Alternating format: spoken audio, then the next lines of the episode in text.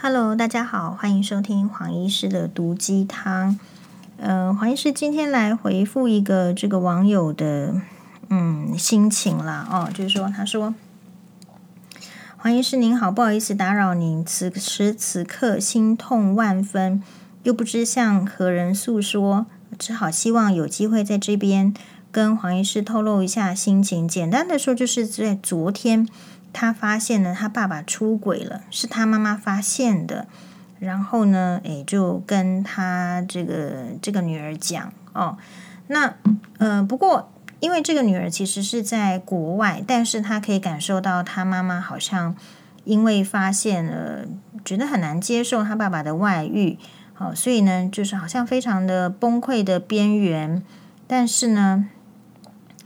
也就是说，不太懂为什么这个爸爸这么这么久的时间哦，这个小孩子都已经出国工作了，还还会去外遇。那对这个网友来提问的是说，他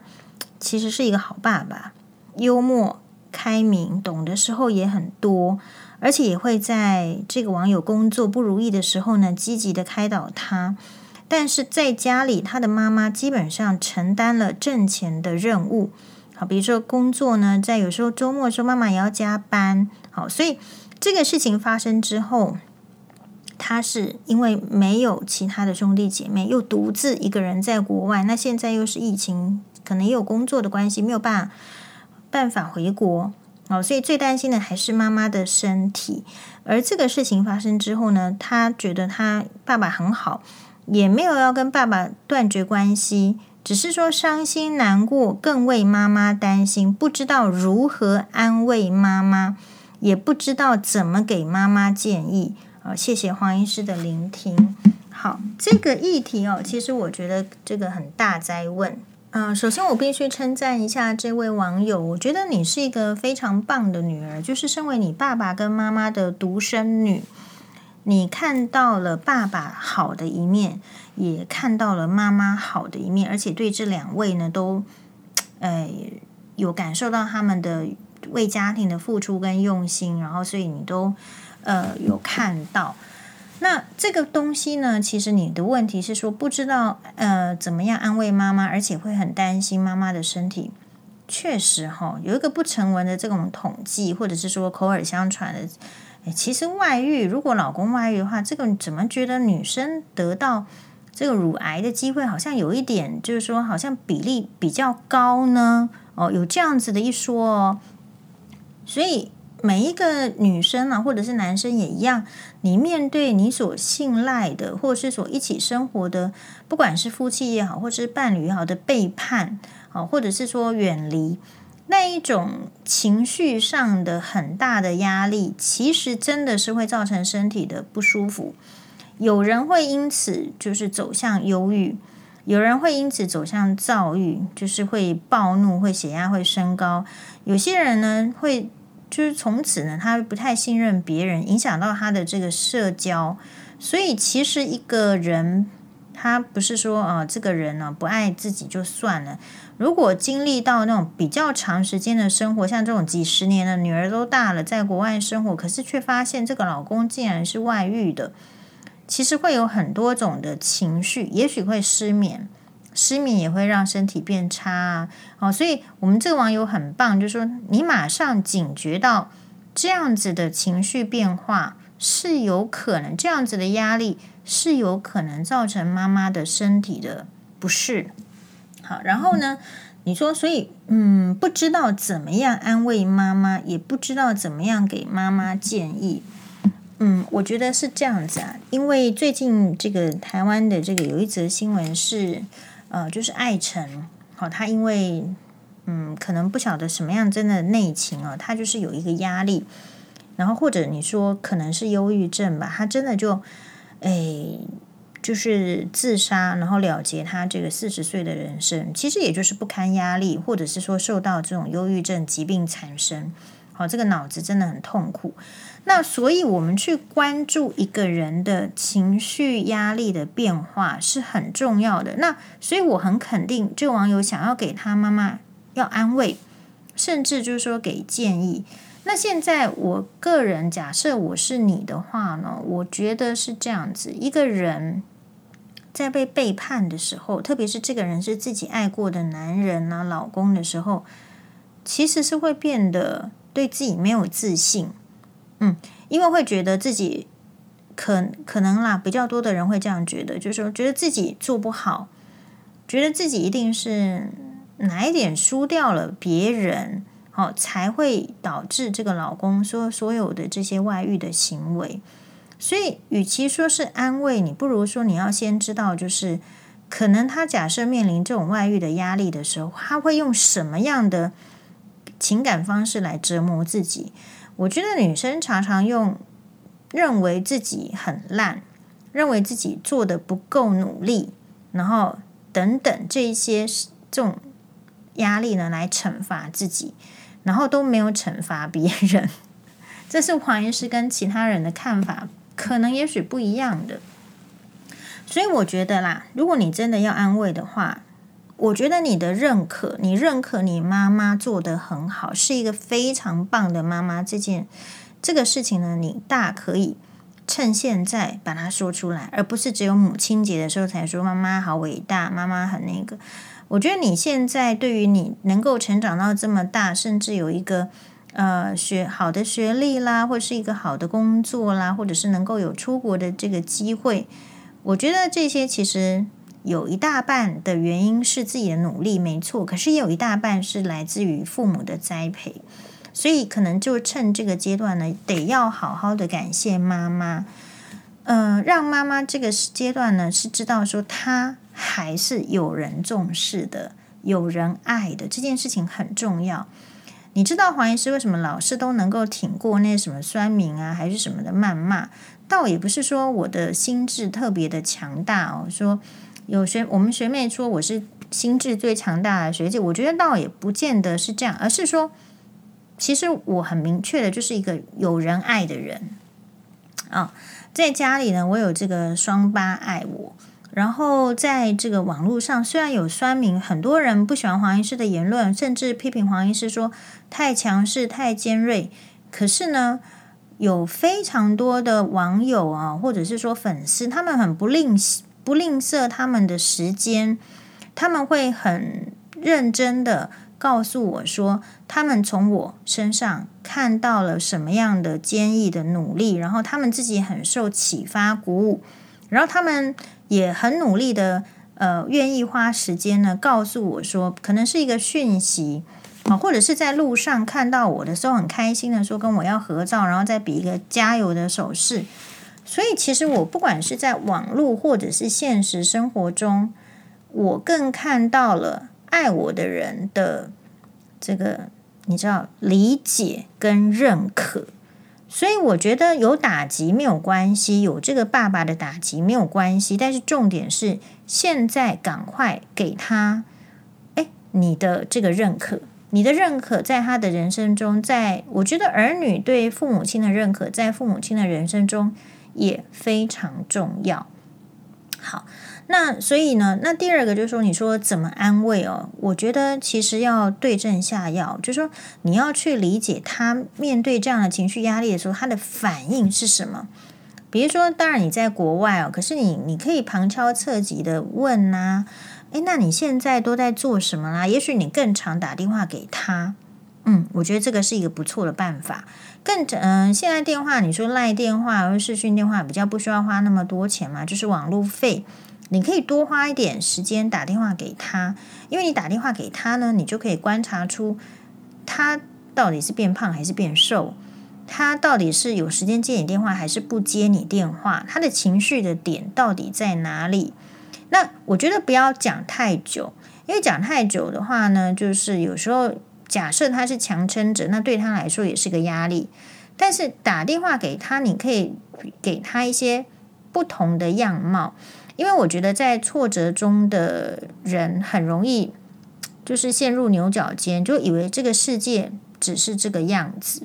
可是像你在国外，好，或者说你跟他因为是不同的年龄层，其实你会说你不能给予很多，其实你可以给予很多，你可以给他不同生活的样貌。有时候不见得是安慰他，你可以跟他分享，哎，你你最近最近有在追黄医师啊，或者说你跟他分享说你最近就是说买了什么新衣服啊，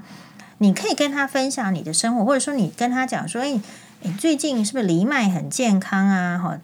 或者是说什么样料理用什么样的方式做，竟然很好吃。这一些你觉得其实是不沾边的，不沾，好像生活中不是大事的。对于这种在低潮中的人，就是说没有一根绳索的人，其实都可以可能在启发他，也就是生活中有无限的可能。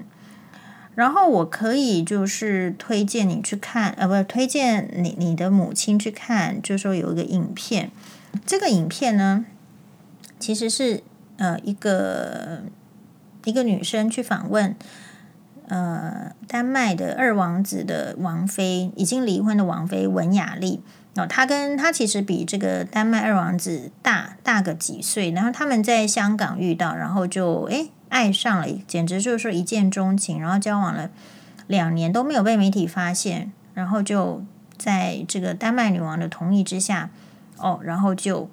怎么样呢？就结婚。可是结婚之后，其实这个二王子呢，就慢慢的，你可以发现他其实是比较花心的。那文雅丽呢，她是很认真，因为她本来就是一个杰出认真的女性。好，然后呢，诶，这样子就会在生活上产生分歧。所以他这个案子，虽然你不见得是呃有钱人家或者是王公贵族都没有关系，可你会看到这个 case 有共通点，就是。他很反过来的，二王子因为不是王储，所以没有什么没有什么特定的压力，但他会去玩乐，会去找女人，会去花心，会或者说他年纪比文雅丽来的小，他还没有玩够，所以他会继续去拈花惹草。可是文雅丽呢，是很认真的去执行他的公务，他成为丹麦也非常受民众爱戴的王室人成员之一。然后他尽忠职守去执行好几个公务，然后把这个家庭里面撑起来，跟你母亲的样子有点相似。可是其实文雅丽后来发现，哦，其实就是没有办法在，她还是追求爱情的。她虽然觉得她的观念，我觉得也是很中式、很很老的，就是她觉得爱是 sacrifice，爱就是要牺牲。可是即便有爱就是要牺牲的这样子的女人，她都觉得说。她还是得要爱自己哦，她没有办法去，就是说，可能可以跟这样子的老公还是亲人，还是好作为好朋友，但是是不适合做夫妻的。也就是说，在这种阶段里面，也许一个女生她如果没有面临到，比如说婆媳问题啦，或者是哎这个老公外遇或者是什么样的挑战，她会觉得天经地义啊，我们就是要白头偕老的。那可是呢，哎。所以，其实这样的女生，她有可能在长久以来，她比较欠缺去接受到的资讯，其实是那一些怎么会离婚了？戴安娜王妃跟查理王子为什么离婚了？为什么戴为什么查理王子老是喜欢卡蜜拉？他们可能不见得会对这样子的一些离婚的相关的议题，或者是说感情破裂的议题，是很细微观察的。所以这个时候反而可以。这个时候反而应该要引发他，给他一些 sample，或者说一些影片，告诉就是说，even 是你觉得最梦幻的王子跟公主，其实都离婚啦，感情也是会生变啊，也是会去找小三啊，啊，也是会去劈腿啊，所以从中让他知道说，不是条件的问题，不是他的外表怎么样，不是他有没有为家庭付出到一个怎么样子。哎，其实是人家就喜欢别人，就喜欢别人。我觉得就这么 单纯而已。就是一个人他会被什么样的人吸引，你是不可预期的，或者是说，我会认为他，你说某种程度是可预期，是因为我觉得人是会变的。那一个人，比如说像黄是喜欢空心菜，好像喜欢很久了，但是不代表说我只吃空心菜，或者说我对其他的菜没兴趣。只是说，我会说，我最喜欢空心菜。那作为一个男生跟一个女人，有时候你是被那种社会奇奇怪怪的言论打趴，什么不被爱的才叫小三。其实我觉得男生是都爱的，只是说他的爱呢有分阶段性，还有就是保鲜期、时效性。可能在你爸爸的身上的这份爱，对你妈妈的爱的时效性就这样子了。好，那食物都会过期，过期的东西再吃，我觉得不新鲜就是落晒。所以，如果你硬要一个一个心已经爱着别人的人